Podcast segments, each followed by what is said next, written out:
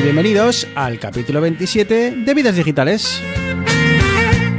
Un podcast donde tres amigos hablamos de tecnología, de gadgets, de gaming, de Apple, de Android, de Windows, de Mac. Somos geeks y hablamos de lo que nos gusta.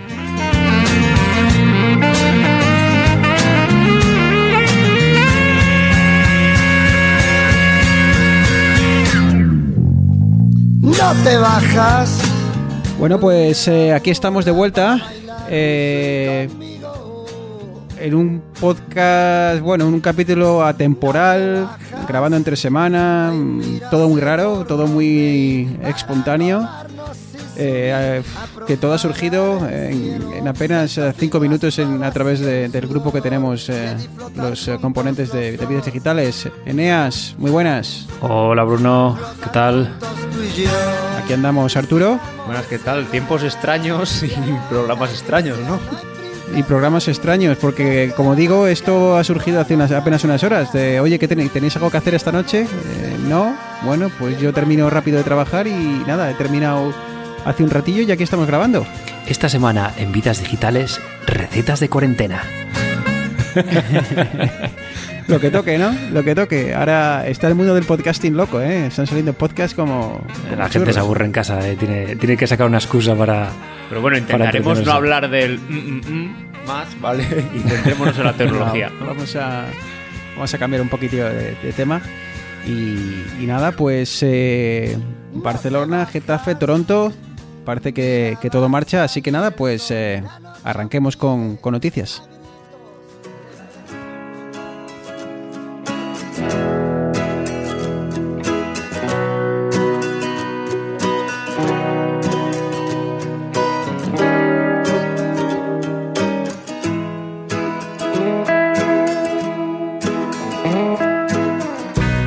Y chicos, parece que no somos los únicos que nos aburrimos y, y esto hace que la gente tire mucho de, de servicios de streaming, de servicios online. Eh, Eneas, ¿qué está pasando? Como tú lo has dicho, que, la gente está en casa, algunos aburridos, otros como un servidor trabajando, pero esto hace que, que tiremos del tráfico de Internet como pumas. Ya sea para conectarte vía VPN a tu, a tu servidor de tu empresa o para verte la última temporada de Black Mirror, por poner un ejemplo. Entonces, ¿esto qué es lo que hace? Que el tráfico de Internet haya subido una burrada. El otro día estaba leyendo cifras y creo que mencionaban que el tráfico móvil había subido un 40% y el tráfico sobre, sobre red física había subido un 50, un 60 creo. Entonces, Eneas, ¿cómo influye esto? Porque, digamos, vamos a poner el ejemplo de que de, de una empresa 50 trabajadores, ¿no? 50 trabajadores trabajan en su oficina versus 50 trabajadores trabajando desde sus casas a través de VPN remotamente. ¿Cómo influye eso en el, ancho de banda que se, se multiplica por 50, más o menos, o cómo funciona? Sí, podría decirse, porque al final cuando tú estás trabajando en tu oficina, por norma general las empresas suelen tener sus propios servidores on-site. Entonces si te tienes que, que- conectar a, tu base de datos, tus máquinas de compilación o lo que sea, no deja de estar en tu red, entonces es un tráfico bastante elevado pero contenido dentro de tu red local. Cuando estás en casa, como tú bien decías, si tienes 50 trabajadores que tienen que acceder a las mismas máquinas, pues estás multiplicando el tráfico por 50. ¿Y cómo lo tenéis vosotros, Arturo? ¿Tú tienes que compilar o tienes máquinas a las que conectarte remotamente? ¿Cómo, cómo lo tenéis vosotros? No, yo la verdad que he estado siempre en empresas bastante, bastante pequeñas y hemos utilizado siempre servicios en la nube. Pues el correo, tenemos el servidor de Google, no, no tenemos ningún servidor, con lo cual yo al final estoy haciéndolo, o sea, me conecto de la misma manera que, que me conecto que me conecto en la oficina. Pero en tu caso, Eneas, yo recuerdo que tú comentabas que os conectáis a máquinas virtuales y demás y... Yo, yo me he traído equipamiento eh, a casa del- de la parte de, de I+D que hacemos nosotros. Me he traído un par de cacharritos a casa, pero por ejemplo el servidor de, de compilación Tocho está en la oficina, eh, todo el tema de, de ficheros, o sea, no es un NAS, pero bueno, los, los servidores de ficheros y demás está todo en, las oficinas de Barcelona o, en FTPs eh, Estados Unidos o donde toque. Entonces, VPN para, para acceder a la red interna de la empresa y un poquitín mezcla. Puedo, puedo trabajar, digamos, 100% local, pero hay veces que necesito sacar recursos de- del, del extrarradio, como que dice. Pues sea como, como fuere, el caso es que las redes empiezan a, saturarse. ¿Y cómo está afectando esto, chicos, a, por ejemplo, Netflix y, demás? Y, eh, incluso Apple, Amazon. Pues al final, eh, cuando todo el mundo empezó a trabajar en su casa, pues mm, hubo muchas empresas que tuvieron, tuvieron problemas. Algunas era por la propia infraestructura de la empresa, como es el caso de Eneas, imagínate que, su empresa, que tiene que conectarse a la VPN de su empresa, pues al final son empresas, en- algunas empresas no tenían preparada la infraestructura para que trabajasen 50 trabajadores a la vez, conectados a la VPN, y por ese lado pues hubo un cuello de botella. Pero también la red completa, la, internet que conocemos, eh, también se vio saturada. Entonces, ¿qué medidas han adoptado? Pues han pedido a proveedores de servicios de streaming, sobre todo, yo creo que algunos, al- algunos más habrá, algunas redes sociales y demás, les han dicho que los vídeos y contenido que carga mucho, mucho la red, que baje la calidad. Porque sí que depende muchísimo la carga de la red de, de la calidad. Y si todos empezamos a ver eh, series y películas en 4K, pues, pues esto es imposible. Y la gente que realmente quiere trabajar, pues, pues no va a poder, no va a poder hacer su trabajo.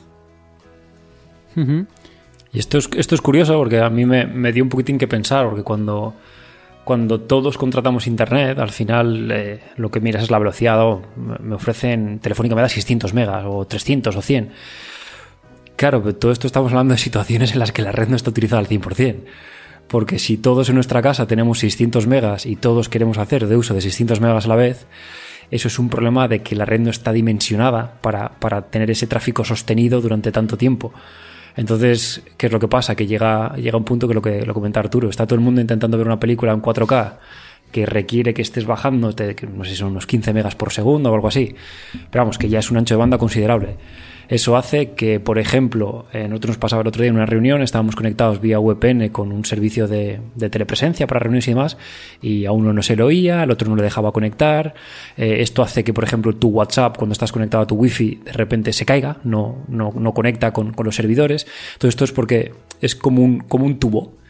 Y entonces, si intentas meter un poquitín de agua por el tubo, perfecto, pero cuando tienes una manguera chorrazo entero por un tubo de un centímetro, pues, pues no entra. Uno, de los primeros días que, empezó a pasar esto, pues mucha gente llamó a Movistar quejándose. Oye, ¿por qué tal? Y Movistar no se le ocurrió una, otra cosa que empezar a, filtrar tráfico de, páginas por el dominio, ¿vale? Y saltó la noticia también de que por Hub, en España y en Italia, la, página de, de- de contenido pornográfico, en Italia y en España dejó hacerse gente a la gente premium gratis. Pues Movistar cogió y filtró el dominio asterisco, es decir, lo que sea, hub.com. ¿Vale? Y entonces muchos desarrolladores se echaron las manos a la cabeza porque intentaban utilizar GitHub, que es un repositorio de código, y no había manera. No les dejaba. A todos los que tenían una conexión de Movistar, no les dejaba. Todos tirando de VPN. Así que esto me, así me, me viene a la cabeza una especie de overbooking, ¿no? Eneas, en el que las, las eh, bueno, pues que todo se vende más de lo que la red eh, está dispuesta o está eh, preparada para soportar, porque se sabe que no todo el mundo se va a conectar a Correcto. la vez. El problema viene cuando todo el mundo está en casa, todo el mundo bien teletrabaja, bien se está eh, obligado a quedarse en su domicilio y se ven las situaciones, las, las grandes distribuidoras de, de servicios de Internet, de que el- todo el mundo tira de, de los servicios a, a la vez. Así que Se bueno, conoce como efecto gimnasio también. Sí, Que ¿no? si va todo el mundo que está apuntado, no entra. no entran. Sí, ah, así que pues eso, paciencia si vuestros eh, servicios se caen, si, si algo no funciona como, como debería, si, si incluso veis que la calidad de los servicios no es la que esperáis, pues bueno, que sepáis que es, que es debido a esto y que bueno, es un, es un precio que hay que pagar temporalmente y esperemos que, que se solucione dentro de poco.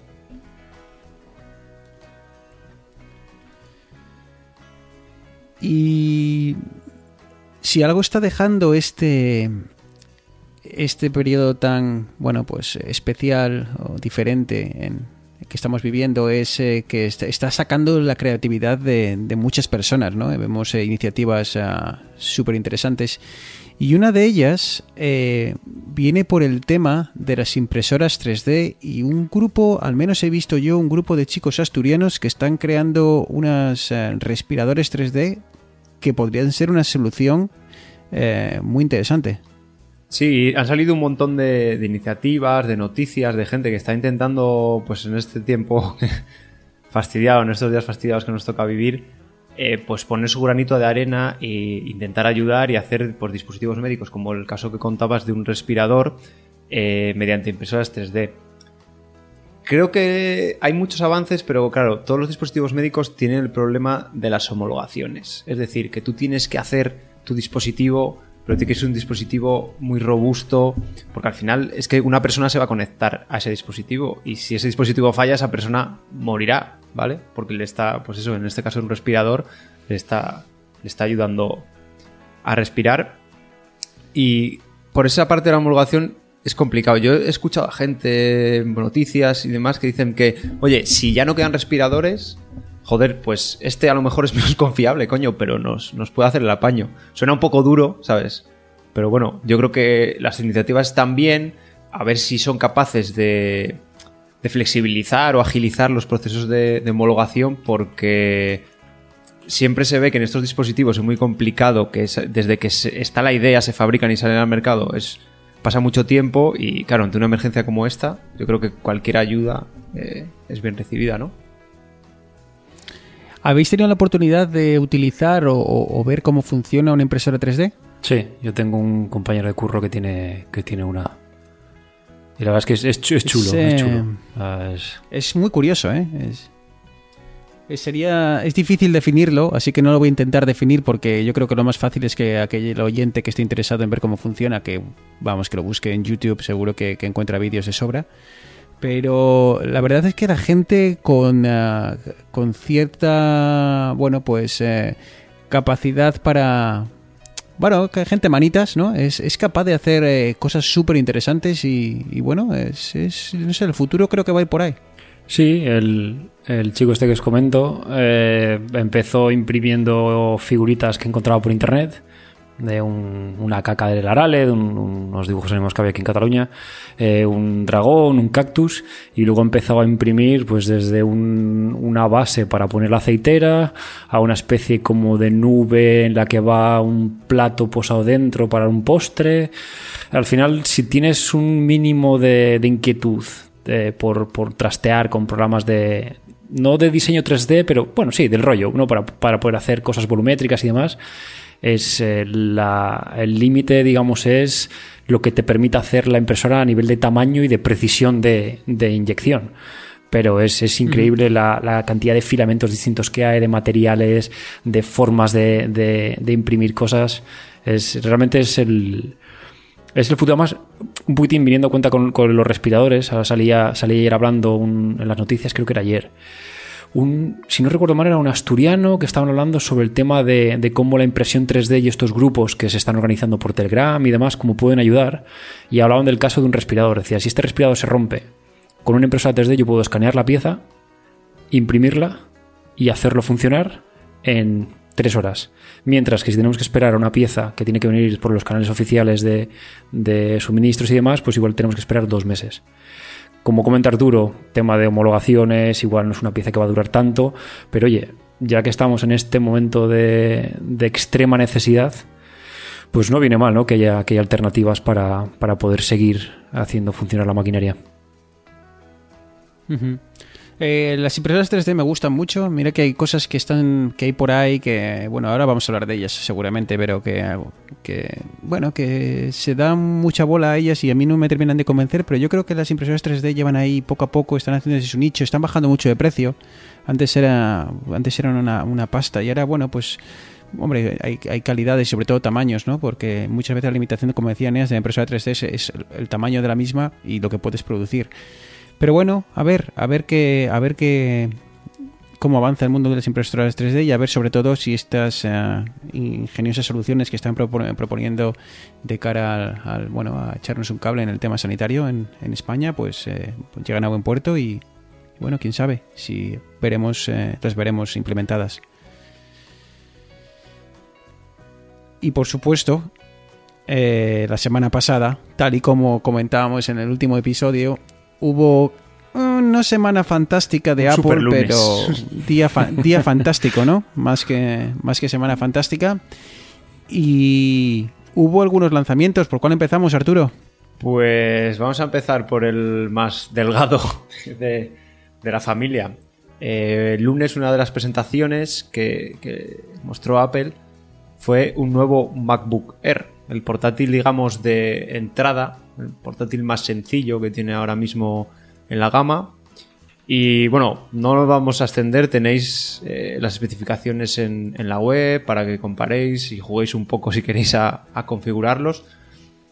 Pero lo más destacable es, lo primero es que vuelve al teclado mariposa. O sea, Apple ya ha tirado la toalla con el de tijera.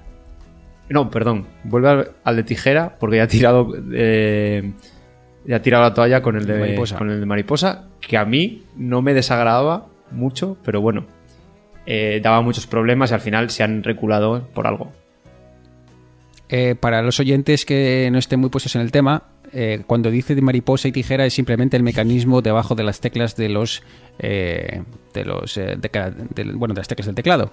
Y diréis, ¿y esto qué me importa a mí? Pues eh, también casi que opino yo lo mismo que vosotros, que qué más da uno que otro, pero hay gente como Arturo que se queja mucho y, y- ha habido muchísima gente que se quejaba del, de, bueno, pues eh, de ese teclado de tijera, de mariposa o lo que sea, ya no sé ni cuál es cuál. Y Arturo, si no me equivoco, han vuelto otra vez para atrás intentando solucionar esos problemas de los que mucha gente se quejaba. Sí, al final los teclados de, tijera son el 90% de los teclados, de los teclados de portátil. Y lo que hace es que tienen que ser un poco más gordos. Apple siempre quiere hacer los portátiles finos y demás. Y lo que conseguía con el teclado mariposa, pero que daba muchos problemas, era hacerlo más fino, pero se colaba polvo, le pusieron capas y no hubo manera de arreglarlo. A mí me llamaría raro, pero, pero el- cuando probé, es más, cuando estuviste grabando el programa en casa, que trajiste tu, tu MacBook Pro de 13, como que echaba de menos un poco, un poco de recorrido en las teclas. O sea, ¿Ves? Este es uno de esos, Arturo. Porque es cuestión, yo es cuestión de costumbres. sí, pero el, el feedback que tienes del pulsar la tecla, aunque sea 3 milímetros, pero que las pul- es, no sé, yo es algo que, que me pareció raro y seguramente, como dices tú, será de acostumbrarse, pero no me acabo de cuajar. Entonces, Arturo, lo que, lo que incluyen en, este nuevo teclado es este mayor eh, ma- mayor eh, ¿cómo Recorrido. decirlo? Mayor recorrido. Mayor recorrido. Sí, es un. mayor ayuda o lo, o lo reducen. No, no, mayor recorrido que el de. que el de mariposa. Vale, entonces. Y es muy similar. Uno de los grandes cambios está en el teclado, ¿no? Magic Trackpad, al, que vende, al teclado que venden para los iMac, que les está dando muy buen resultado. Entonces, primer gran cambio de este nuevo MacBook es el teclado. Eh, clave para decidiros a salir corriendo a, a comprar un nuevo MacBook eh, y tal. Bueno, es discutible. Yo creo que no, pero bueno, eso ya lo, lo dejamos para cada uno. Tema de procesadores, Arturo. ¿Alguna gran novedad? Pues Nada, ¿no? saltan Eh, de la novena o, a la- esta- o más para Eneas Saltan también. de la novena a la décima generación de Intel, tienen el modelo i3, i5 y i7, pero sigue siendo, bueno, de la gama Y, que se llama, que es la centrada en, en rendimiento y, en consumo, ¿no, Eneas? Sí, sí, la gama Y son de estas, de estos, eh, no refritos, pero bueno, estas variantes que tiene de la, de la gama estándar, que al final, o, o como los U, que van con, con alimentación súper baja, o, o los Y estos que son más para, para portátiles, porque no puedes tener un bicharraco de 90-50 vatios, sino que tienes que meter uno de 15-20 para no, no fundir la batería. De hecho, esta gama es de las Entonces, pocas en las que Intel va al día, ¿no? Que más o menos promete un procesador cada porque, año y vamos, está cumpliendo. lleva, lleva Intel lleva un 2-3 años que no, no acaba de, de dar el, el paso que llevan prometiendo pues, desde, desde hace como 4 años. Eh, en temas de almacenamiento, eh, no vamos a entrar en velocidades y demás, pero lo que sí podemos decir es que el almacenamiento base sube, ¿verdad? Sí, ya abandonan los 128 gigas del modelo base, que ya para un ordenador se quedan muy cortos y ya sube hasta los 256. Eso sí, eh, diferencias con el Pro, que es más una memoria más lenta, un almacenamiento más lento. Pero yo creo que eh, Eneas Arturo, para el usuario tipo de un MacBook Air, estamos hablando de unas velocidades ya más que suficientes eh, las que ofrece estos, nuevos, estos, estos discos duros. Sí, sí, sobra, o sea, no... Es, Porque es la lo mismo de una que- es de 1,5 gigas, gigabits por segundo y los MacBook Pro creo que tienen 3,5 gigabits por segundo. Es, es lo mismo que la, la memoria, que la memoria, las velocidades de memoria RAM. En este caso siguen partiendo con, con 8 GB de base, que a día de hoy con la gestión que hace macOS viene sobradísimo. Eh, no hace falta, ¿no? Para, para un usuario estándar no hace falta que tengas la RAM más rápida, el procesador más rápido, la, la memoria más rápida. De hecho, también han subido. ¿Y cómo andan es, temas es de- más rápido esta memoria que la del MacBook Pro de 13 pulgadas. Pero bueno, como Apple saca las actualizaciones cada tanto tiempo, pues parece a veces los ordenadores más de más alta gama se quedan un poco atrás con, en algunos aspectos. hasta que hasta Mm. que saquen el, el nuevo refresco. Y en tema de, de gráficas, eh, seguimos con un portátil que me imagino tenga la gráfica integrada, un portátil normalito para, para el día a día y que bueno, no, no nos pondrá ninguna pega si queremos reproducir contenido en, en, bueno en alta definición, pero nada de jugar a juegos a, a grandes resoluciones, ¿verdad? No, no, eh, obviamente con gráficas integradas eh, dan para lo que dan. Han, han cambiado a mejor desde, desde los años, no sé, la GM 540, creo, no, 450, creo que tenía el primer MacBook que tuve yo, que no daba para nada. Y ahora, yo qué sé, con, con el que tengo yo de 2014, creo que es, podía jugar al LOL tranquilamente 1080 sin problemas. O sea, al final todo depende para lo que quieras. Evidentemente no es un portátil para gaming, pero para echarse un Counter-Strike seguramente vaya bien. Una pregunta ahora, que- aprovechando Vale. que tenemos a Eneas. Pero yo he visto que, que aguanta una salida 6 o 5K, ¿vale? Solo una y luego dos de 4K. Una gráfica no tiene que ser mala para mover eso, ¿no? Mm, mm, No tiene que ser buena, es la, es la cuestión. Ah, vale, vale. Al final, a ver, eh, mover un escritorio de 4K no es un problema hoy en día. O sea, al final tú te conectas a una pantalla 4K y cualquier procesador de hace tres años te lo puede mover por sí solo. Las gráficas lo que hacen es que, bueno, te, te permite la reproducción de vídeo seguramente a 30 frames, en función de, de cuánto de potente sea, igual te permite 60 frames si es, si es un poquito más potente. Y el caso de tener una de 6K, otra o dos de 4K, es sobre todo por el tema de anchos de banda que podrá gestionar un- una de 6K, el ancho de banda que necesitas es brutal, porque estamos hablando de, de un, no sé cuántos eran píxeles, pero 5.000 y pico por, por 3.000 algo mínimo. Entonces a nivel de, de arquitectura interna es más fácil gestionar dos de 4K que, que dos de 6K o 5K. Entonces, eh, ya más o menos eh, resumiendo, entiendo por lo que decís que tenemos un portátil con unos procesadores bastante, no de la gama más baja, sino una gama bastante correcta, sin ser obviamente eh, para, para ámbitos profesionales, pero estamos hablando de un MacBook eh, que es el, básico de, la, de la gama de Apple. Tenemos unos almacenamientos que han crecido y con una velocidad más que decente. La RAM, bueno, pues 8 GB de RAM, que es eh, más que de sobre, sobre todo en entornos de Mac. Una gráfica que nos permite tener varios monitores, incluso dos de 4K, que poca gente tiene en casa dos monitores de 4K para, para trabajar. Entonces, eh, chicos, ya solo me queda preguntaros por el precio, porque de momento pinta todo muy bien. Pues parte ahora mismo y muy bien porque tenemos los 256 de almacenamiento que antes siempre, casi siempre, el primer consejo era subirlo a los 256 que trae ahora. Parte de 1.199 euros. Que yo creo que para el portátil que es, para eh, no usuarios básicos y yo algún desarrollador, si desarrollas web, por ejemplo, eh, puede ser un buen equipo o si haces, si das tus primeros pasos con desarrollo de aplicaciones de para plataformas de Apple, yo también lo, lo recomendaría. Oye, Eneas, este modelo básico es, es un i3. Eh, ¿Deberíamos de escapar de él o, puede, o, es un, o los i3 para un uso cotidiano pueden ser eh, más que de sobra? Cortoplacista no hay problema. Un i3 a día de hoy va a rendir bien sin ningún problema. Si quieres un portátil que te vaya a durar un poquitín más, yo me rascaría el bolsillo y iría por un i5. Pero eso ya se iría a los 1499, ¿no, Eneas? Eneas, perdón, Arturo. Sí, Ya tendrías teniendo aquí delante. 512 de, de disco, pero Ah, bueno, espera. seguirías con la- los 8 Estoy GB de RAM.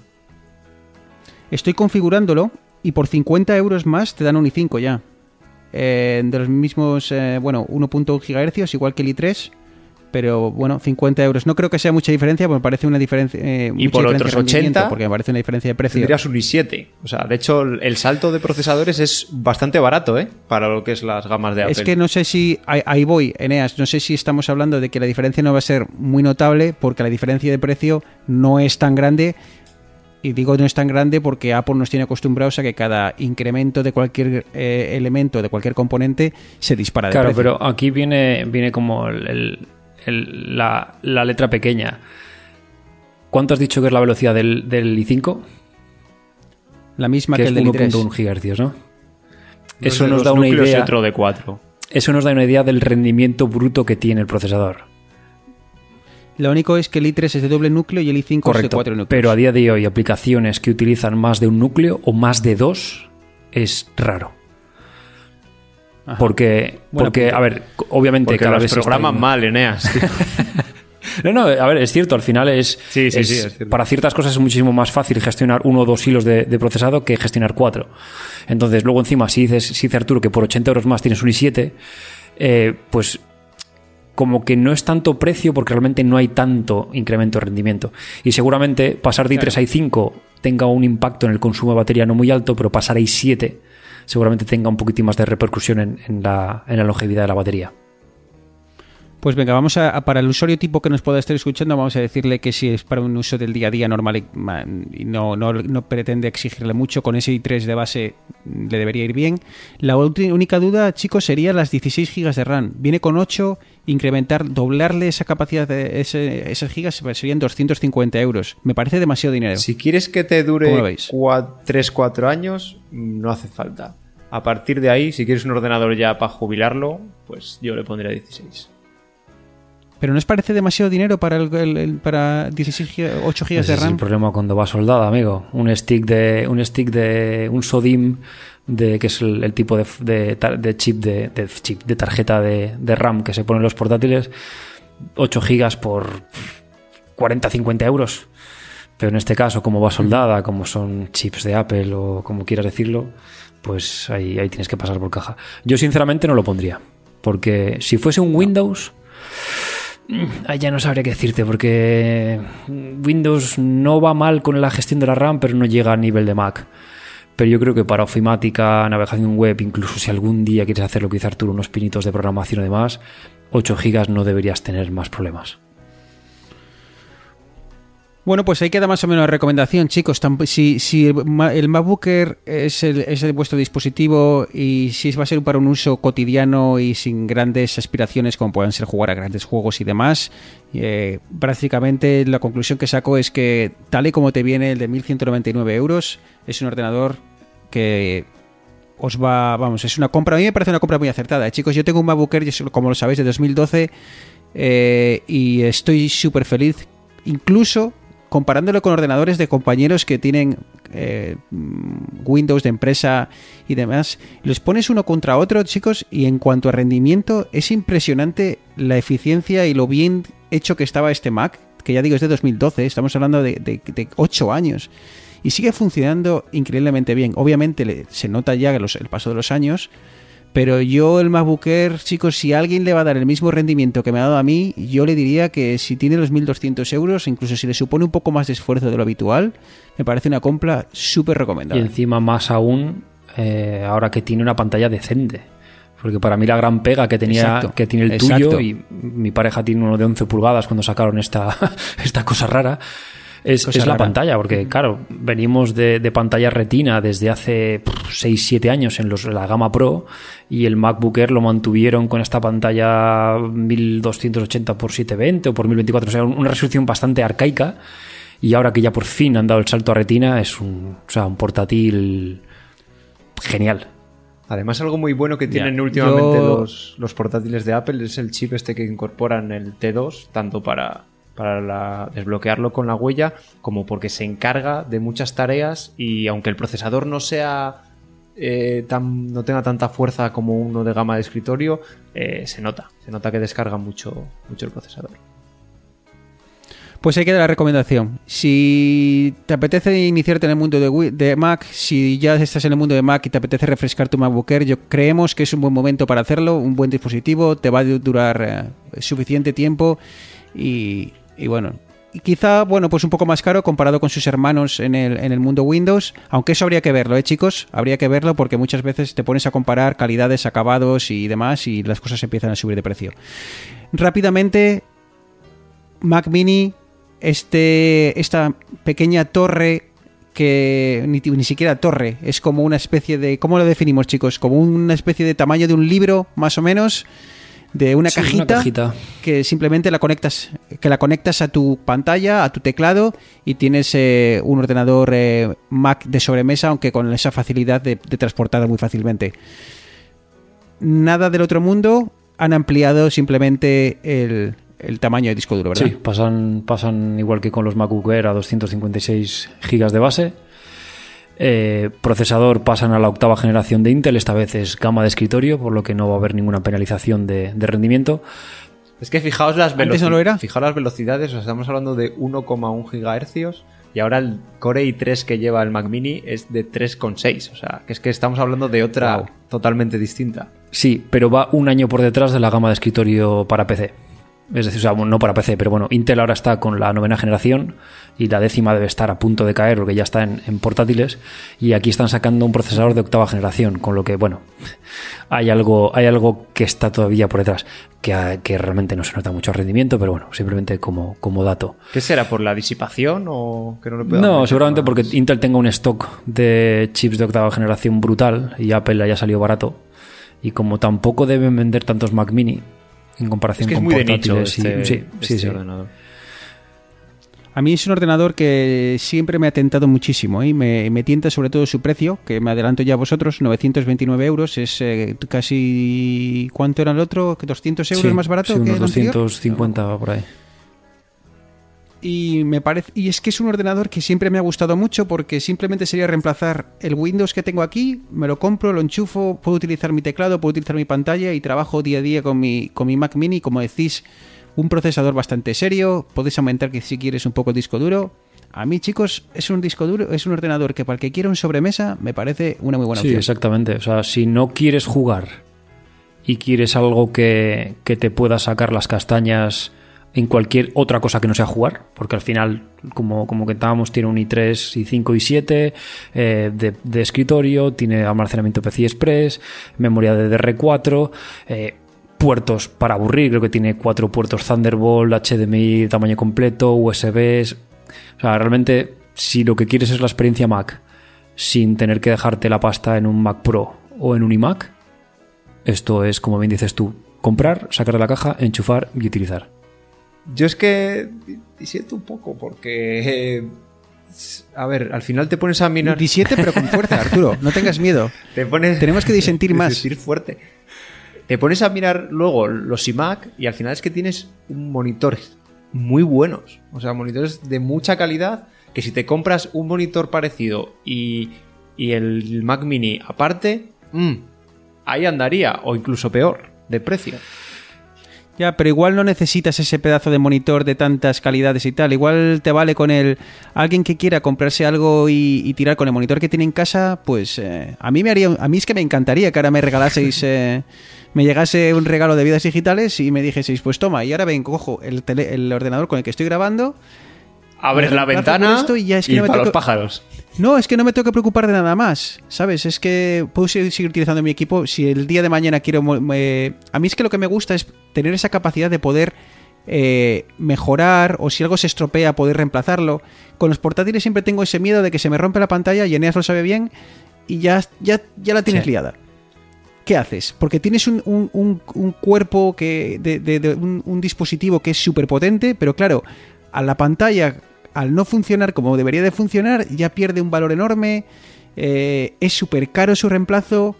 Me encanta esta idea de que me enchufo mi portátil, enchufo mi teclado, se me rompe el teclado, me compro otro. No sé. Sí, al final, Bruno, yo creo que tú eres de los míos y, y ya sea por tiempo o por tal, tú serías feliz con un ordenador como el mío, cacharreando, metiendo cosas, quitando. Es. Es un poco. Pero tuve esa época, No, no, sí, ¿eh, sí, sí, Eneas? no, tuve la época consta, de cacharrear. Pero he llegado, a- he llegado al momento en el que me encantan que las cosas funcionen, tío. Yo creo que es porque tengo menos tiempo, tío, y ya no te quiero perder tiempo con eh, instalar Ubuntu, tío, y tirarme el- jugando con Linux para arriba y para abajo y haber tirado. Yo tenía una época en mi casa que mi ordenador nunca funcionaba. o sea, venían mis padres a quererme, Bruno, ¿me puedes imprimir El esto? mal del informático. digo, no puedo porque... Claro, va- va- vete al trabajo a imprimirlo porque es que no funciona. Es que estoy intentando instalar una un repositorio de Es que SUSE el driver este no- ¿Sabes lo que te quiero decir? Claro, pero ya acabé de eso, tío. Y con mi Mac, vuelvo a mi Mac de 2012, tío, y siempre funciona todo. Sí, eso, eso es cierto, eso es cierto. Así que bueno, ahí lo dejamos. Es un poco de nicho, como decís, son 929, no es barato, te puedes comprar una torre muchísimo más barato. El otro día jugamos con Eneas a hacerlo y, y- y casi, casi por la mitad podías comprarte una, una torre. Estamos hablando de otro nivel de torre. Pero, pero bueno, ahí lo dejamos. Si os interesa, podéis pasaros por la web de Apple a, a echarle un vistacillo. Y chicos, no sé si esta parte, me- lo que me digáis, este siguiente elemento de que han presentado, no sé si ya meterlo en la siguiente sección, comentarlo rápido y empezar a, a- a charlar? ¿O lo tocamos ahora antes de saltar a, a- la Lo charla vamos a tocar, pero sin el digáis. elemento clave. El elemento clave lo dejamos Venga, para vale. la siguiente. Pues venga, Apple ha lanzado una versión renovada de su iPad Pro, que es este iPad eh, destinado al mercado más profesional y que no quiero tocar el tema que me ha dicho Arturo que no toque, así que comentemos brevemente. Factor de forma sigue igual, sigue sin sus marcos. eh, charlemos un poco de dos elementos antes de pasar al siguiente tema. Procesador, ¿qué os parece? Pues procesador monta un 12, o sea, A12Z, ¿vale? El anterior modelo eh, montaba una 12X y los iPhone nuevos de este año montan un A13, ¿vale? ¿Y por qué se monta una 12 y una 13 y ta ta ta? Pues básicamente es por, por el consumo. Porque, bueno, por la potencia, digamos. Porque la 13 para el iPhone está mucho más enfocado, digamos, en la reducción del consumo, ¿vale? Y la gama esta, digamos, la. Sí, la serie de desarrollo del A12, ¿vale? Le han podido meter más componentes y más lógica para que sea más potente. Creo que no mucho más, ¿vale? No cambia mucho la potencia, aunque claro, como Apple tampoco lo dice, pero va en esa línea. El iPad es más potencia y, y el iPhone han metido la 13 que es más contenido en consumo. O sea que tenemos procesador de sobra. Eh, cámaras, Eneas. Pues eh, un poquitín siguiendo la estela de estos últimos años, que van como un pasito por atrás eh, con respecto a los iPhones. ¿Por qué? ¿Por qué, Bueno, lo que pasa es que este año han hecho algo diferente y es que no van un pasito por atrás, sino que van un pasito a la derecha. Entonces tienen, tienen la cámara de gran formato y la super gran formato, o sea, el super angular, para Muy parecido a la del iPhone 11, correcto, ¿no? Es lo mismo que el iPhone 11 o que lo que tenía el XS en, en la antigua generación. Y luego han añadido, ahora que ya nos esto nos suena de que lo hizo Google con alguno de sus móviles, un, un módulo LIDAR que son estos, son estos módulos que son como un radar de proximidad cercana, más o menos. Todo esto muy enfocado al tema de la realidad aumentada. Porque con esto permite, además de con las cámaras para grabar la, la escena, con el radar permiten una localización más exacta de todos los objetos que tienes delante para hacerte tu mapa 3D y tus, tus historias. Que bueno, si te mola el tema de la realidad aumentada está genial, porque esto le da mucho, mucho fuelle. Si no, pues nada, otro, otra cosa más en la lista.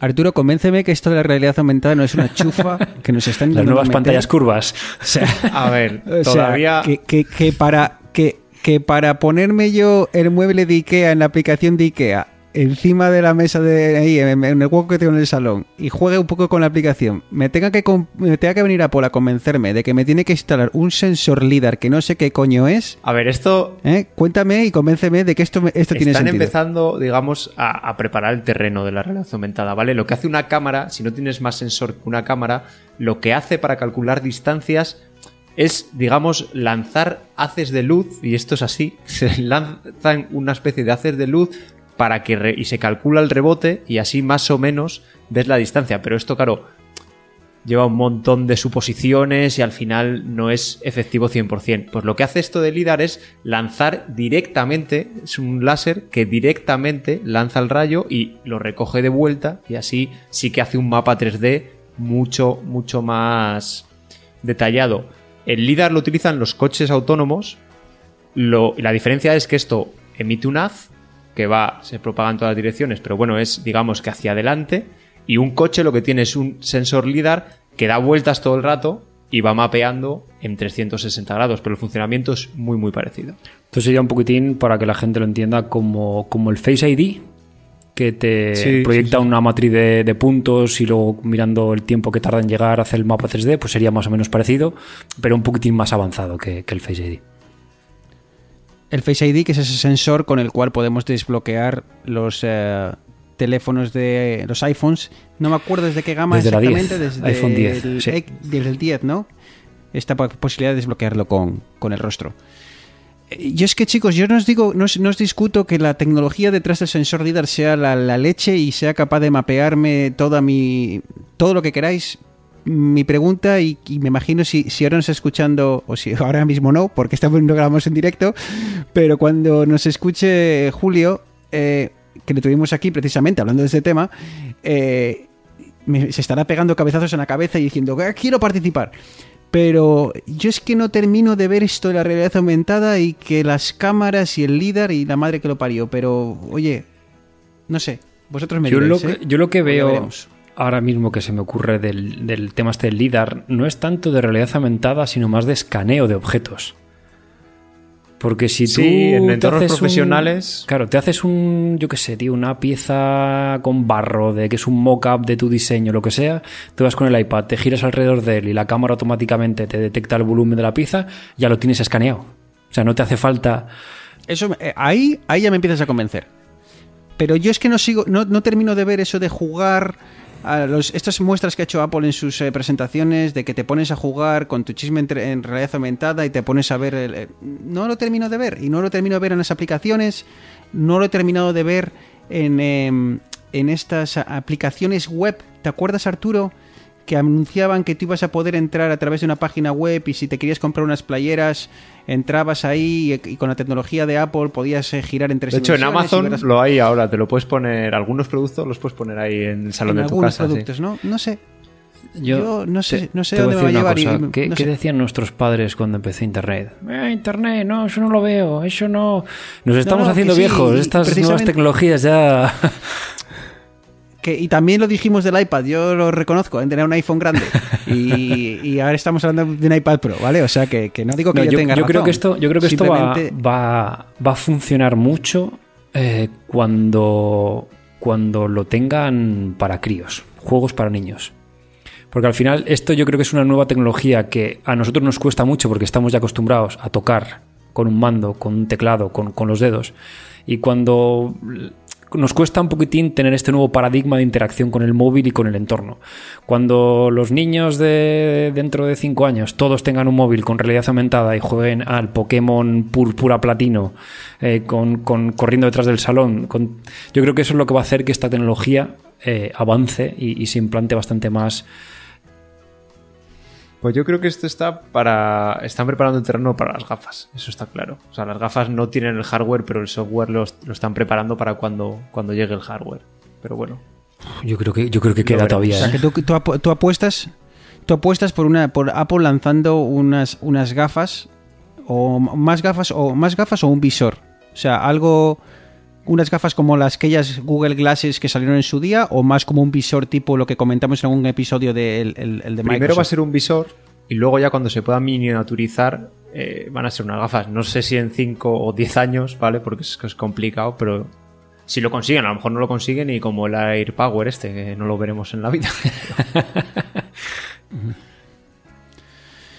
Bueno, y yo creo que hemos comentado brevemente lo que nos deja el iPad Pro. Eh, ¿Queréis tocar algo más de él, precios y demás, antes de saltar al, al tema que nos va a dar más, más eh, pie a la, a la charla? Eh, nada, comentar que eh, suben ya a los 6 GB de RAM. Antes tenían 4 la mayoría, salvo si los cogías con un tera o 2, creo, ¿vale? Los demás almacenamiento pasaban a 6, básicamente porque si no, no se puede gestionar esa cantidad de, de almacenamiento.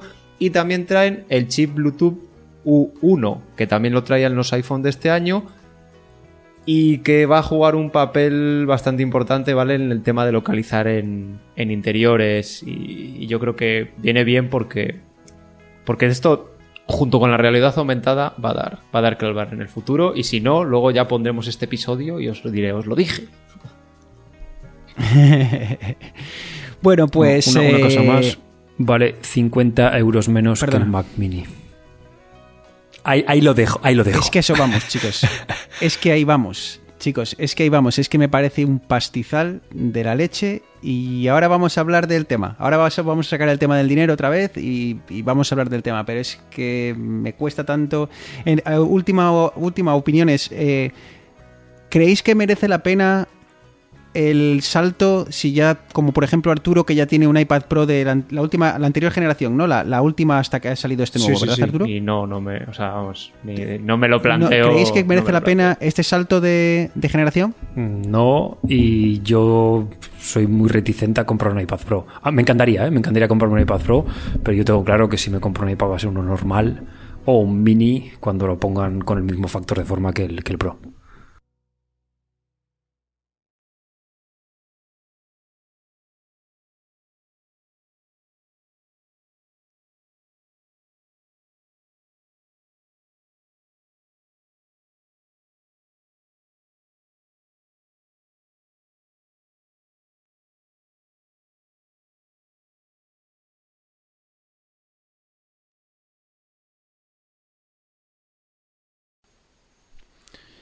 Bueno, pues eh, hemos eh, charlado sobre algunas noticias, eh, las últimas presentaciones de Apple y hemos dejado para el final el, iPad Pro, que nos da pie a, a una charla que queremos tener eh, distendida sobre eh, la era post-PC.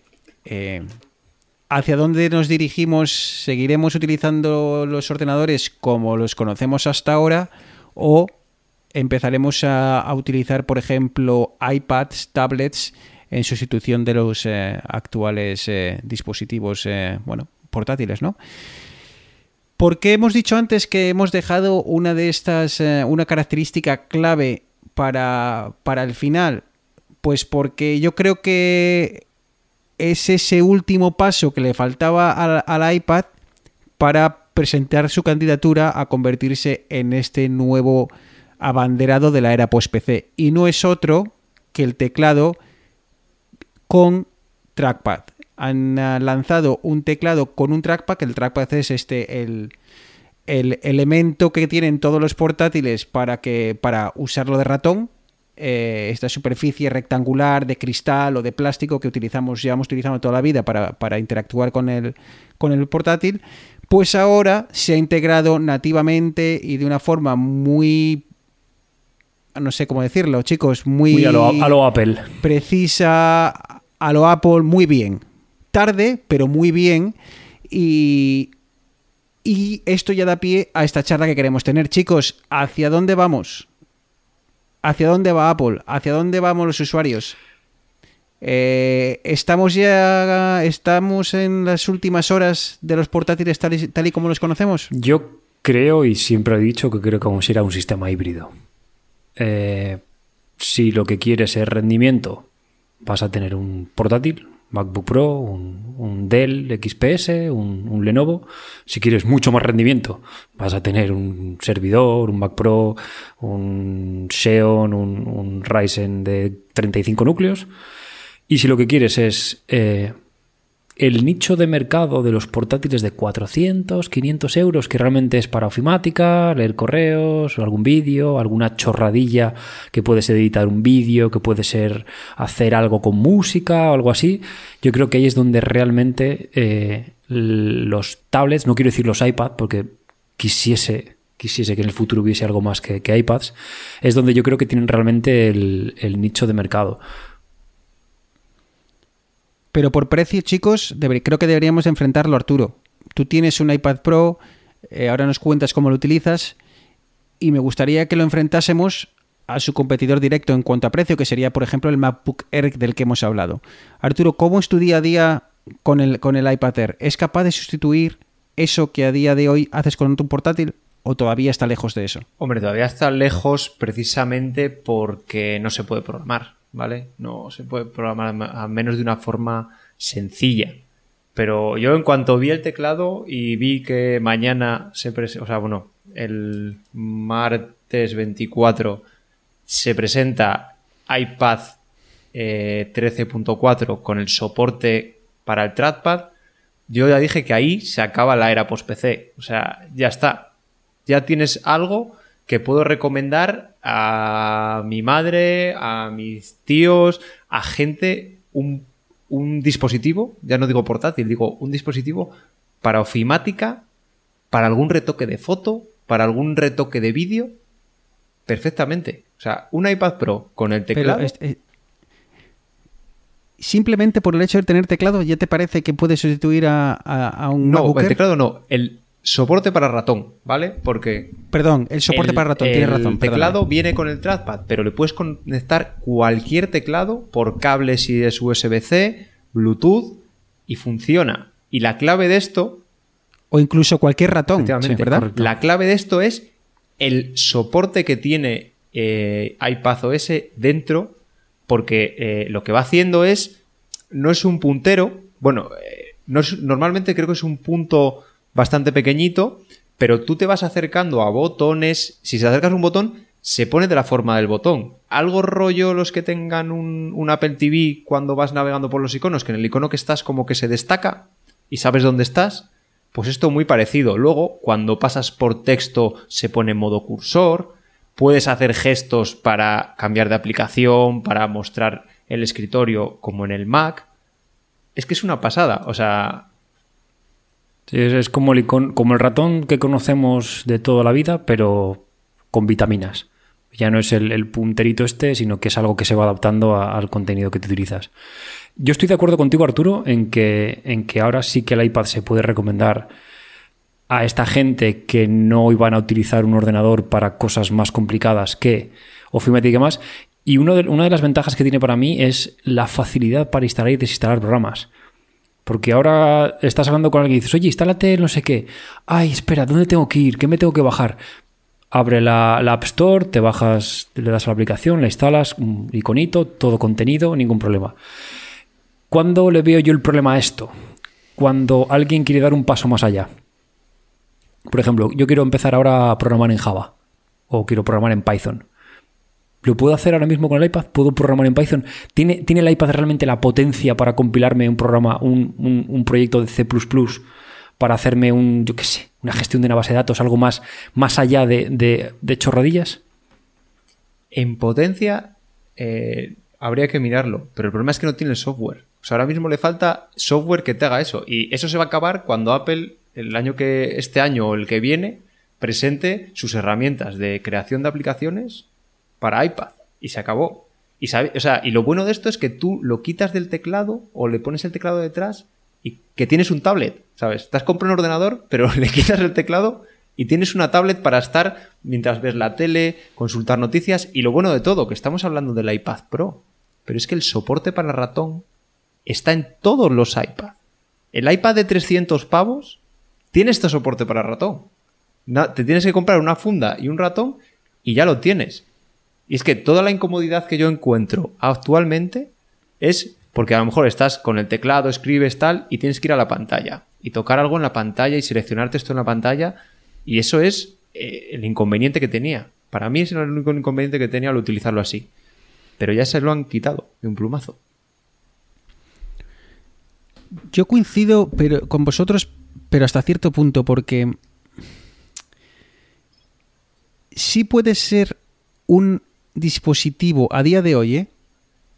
que sustituya al ordenador en tareas del día a día relativamente básicas. Me parece que si quieres ir un poco más allá, hoy en día con iOS eh, tienes que tener un nivel de conocimientos y de creatividad porque hay cosas que sí se pueden hacer, pero para ello tienes que ser un poco, tienes que tomar un camino diferente, tienes que crearte eh, estos eh, shortcuts, estos eh, a través de la aplicación de shortcuts que, introdujo Apple.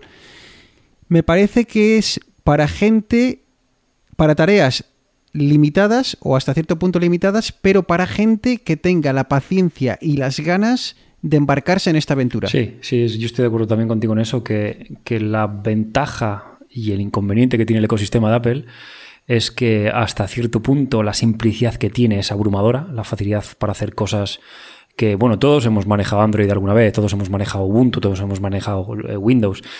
Eh, tareas cotidianas son muy sencillas de hacer y muy, muy fáciles de, de acceder a configuraciones o, gestión de, de, ficheros, tareas, etcétera. Mm, va a ser, va a ser curioso porque, como, como, comentaba Arturo, ahora que ya dan soporte nativo a ratón, ahora que ya dan soporte nativo a teclado y con un, un entorno un poquitín más parecido a lo que sería un PC, eh, como bien dice Arturo, ahora van a, van a empezar a salir estas herramientas eh, para programación, para, para edición de, código, para más, más de más de power user, por decirlo de alguna manera.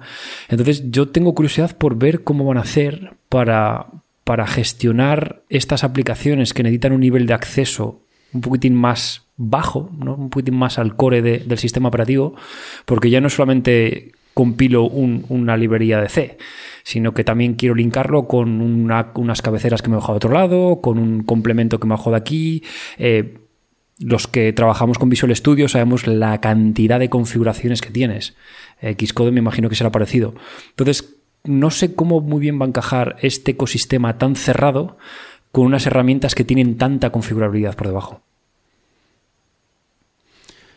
Entonces, ¿no os da la sensación de que hemos pasado de un iPad en el cual eh, la diferencia entre un iPad y un portátil era muy clara y cada vez estamos convirtiendo más el iPad en un portátil porque el iPad por sí solo no es capaz de darnos todo lo que necesitamos? Porque si al final al iPad le añades un teclado, le añades un ratón, le añades un adaptador docking station, llámalo X, para poder conectarlo por el USB, para conectarlo a una pantalla, a que se cargue.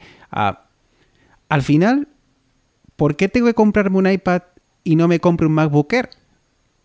si estoy convirtiendo el iPad en un MacBook Air a base de añadirle extras? La clave de todo, pero de todo, es iOS. O sea, es el software. En su día, cuando anuncié, la gente sabía que iban a que Apple iba a sacar un tablet. Pero todo el mundo se lo imaginó con Mac, o sea, con Mac OS.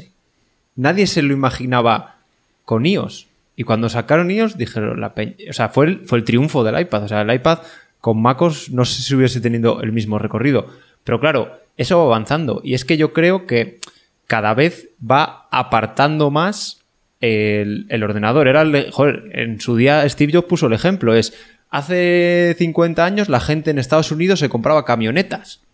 Y, a la gente, y la gente con su camioneta al fin del mundo. Pero luego llegó en los años 80, o bueno, 60, 80, el turismo y la gente se movía más con el turismo porque no tenía que no trabajaba en granjas y tenía que llevar cosas constantemente y hay camiones ahora efectivamente sigue habiendo camiones a día de hoy pero hay muchos más turismos. Pues con esto va a pasar igual. Dentro de cinco años ordenador va a tener un y ya está pasando eh o sea ahora mismo yo creo que la mitad de la gente no tiene o sea mi madre ya no tiene un ordenador. Desde que le compramos un iPad ya no necesita un ordenador. Pero tu madre no necesita un ordenador porque utiliza un iPad como originalmente se pensó que se debería utilizar un iPad. Si tú a tu iPad le acabas añadiendo un teclado que es tan, tan bueno, imagínate, vamos a ponerlo la al mismo nivel, tan bueno como el del MacBook Air. Una pantalla sin marcos, tan sin marcos como la del MacBook Air.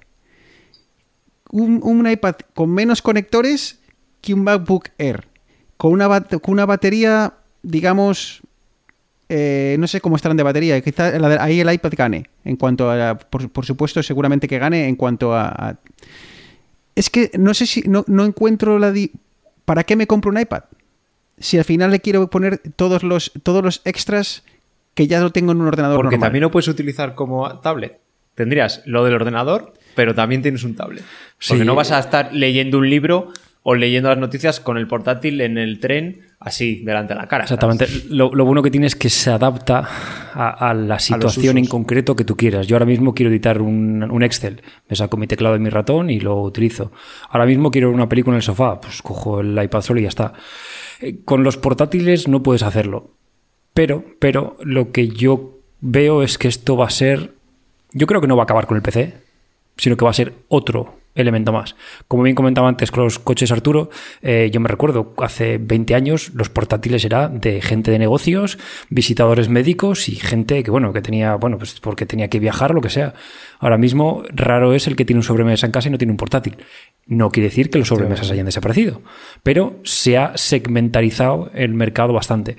Yo creo que con, los, con los tablets y con el iPad en concreto va a pasar algo parecido. La gente que no requiera de un dispositivo con más potencia para un uso de un software específico, pues podrá tener un iPad. Habrá un- una, una zona un poco gris del que realmente tiene un iPad pero podría tener un portátil o el que tiene un portátil y podría tener un iPad, seguro. Pero bueno, al final no hay el producto perfecto ni el cliente perfecto. Efectivamente. Yo se lo digo. Arturo, Arturo está muy cerca de ser el cliente perfecto de Apple, ¿eh, Eneas? No sé cómo lo definirán, pero si hay un cliente perfecto, Apple, este, Arturo, cuéntanos un poco, ¿cuánto, ¿cuál es eh, la gama de precios de los nuevos teclados con trackpad revolucionarios que va a sacar Apple? Pues política de Apple. El de, el de 11 pulgadas son 350 euros. Recordemos que el de ahora, el teclado eran 200. Y el de 12,9 creo que es, son 400 eurazos de Venga, vamos a hacer O cuentas sea, rápidas, chicos, vamos a entonces, hacer ver, cuentas. Eh, 879 del iPad más 300. ¿Cuánto era? ¿350? 1250, 1300 Sí, pavos. mil- Estamos hablando de 1300. 1300 Sí. pavos, ¿no? ¿Cuánto costaba Sí. el, Ma- el MacBook Air? 1190. Vale, entonces, 199. mi pregunta es, chicos, ¿está utilizando Apple a los usuarios como el campo de experimentación de cara a acabar sustituyendo la gama baja de sus portátiles para acabar utilizando un, un Mac, o sea, perdón, un iPad para, para todas esas tareas que hemos descrito? ¿Dónde está la- es que no veo la lógica en todo esto. ¿Cu- dónde- ¿Cuál es el, cuál es el objetivo de todo esto? La lógica es que no hay competencia. Y, y te Entonces, puedes y- y se- pueden hacer lo que quieran. Y se pueden permitir hacer esta barbaridad de cobrarte 1.300 pavos por un dispositivo que estamos de acuerdo que tiene flexibilidad y que te puedes tumbar en el sofá a leerlo, pero es que me puedo comprar un MacBook Air y el iPad de educación, tío, y me veo... ¿Sabes lo que os quiero decir? No, no Sí, termino sí, de sí, sí. entender hacia dónde vamos. Pero eso es lo bueno.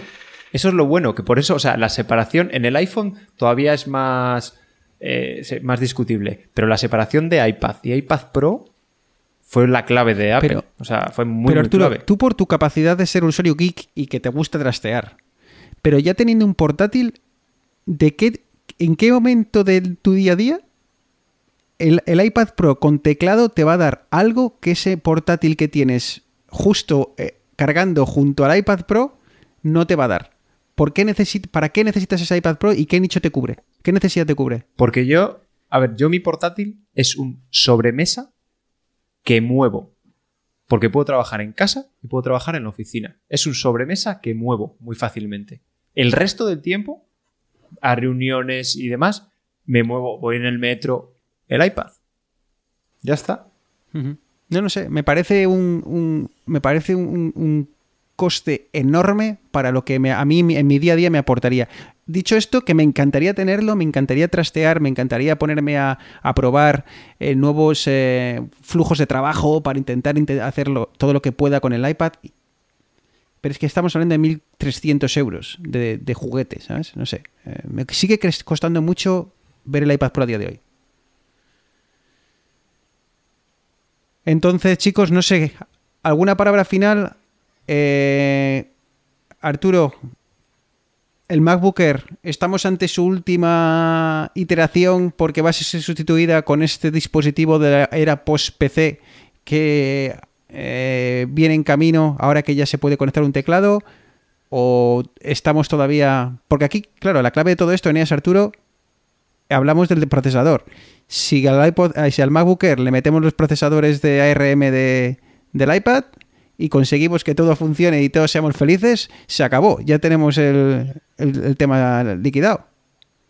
Al final la diferencia es el software. Da igual qué procesador le pongas, que a uno le pongas uno y a otro es otro. Al final la diferencia está en macOS y iOS. Yo, para acabar, tengo que decir que es la primera vez que veo a Eneas un poco convencido de que ya puede empezar a recomendar esto como, como un portátil, digamos, eh, para gente poco, poco exigente. Y nada, yo como dije al principio, No, estoy, eh, estoy en para desacuerdo mí, ahí. Porque yo creo que Eneas recomendaría un iPad de educación con un teclado, con un soporte para gente menos exigente. eh, también, Pero es también, que también. estamos hablando de 1.300 pavos, tío. Es la parte que a mí más me cuesta ver. Pero que te puedes coger el iPad normal y con un teclado y un. O seguro que sacan una funda con teclado y un trackpad Sí, Logitech, por pero ejemplo. Ahí te aseguro yo que cuando quieras correr tu, tu Xcode basado en ARM, te va a ir a pedales. Porque yo me la diferencia, querido amigo mío, está en el hardware, no en el software. Porque, Y porque ya- ya por mucho software la- que tengas, Con la pelea de vidas digitales del, del amante del hardware contra el amante del software. Pues nada, por mucho, que por mucho software que tengas, si no tienes un procesador que lo, lo respalde, da exactamente igual. Así que, bueno, esto, yo creo que esto, esto es discusión para, para otro día. Un poquitín resumiendo, yo creo que, que ha dado un, un paso bastante grande eh, para avanzar eh, en, en nicho de mercado. Como, como hemos estado de acuerdo, ahora ya es más recomendable un iPad. Pero, pero yo soy, soy firme creedor de que todavía nos queda portátiles y X86 para, para un rato largo.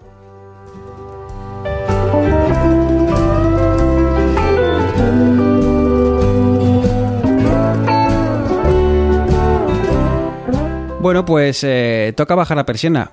Creo que este sido el primer. En este capítulo, yo creo que me he desfogado y todo, ¿eh? Yo creo que. es- yo creo que esto de grabar entre semana, deshora y tal, me ha hecho perder un poco la. la- el- la seriedad, ¿no? Habitual. Así que bueno, yo que me lo he pasado bien. No sé qué tal habrá quedado eh, como programa, pero me lo he pasado muy bien grabando.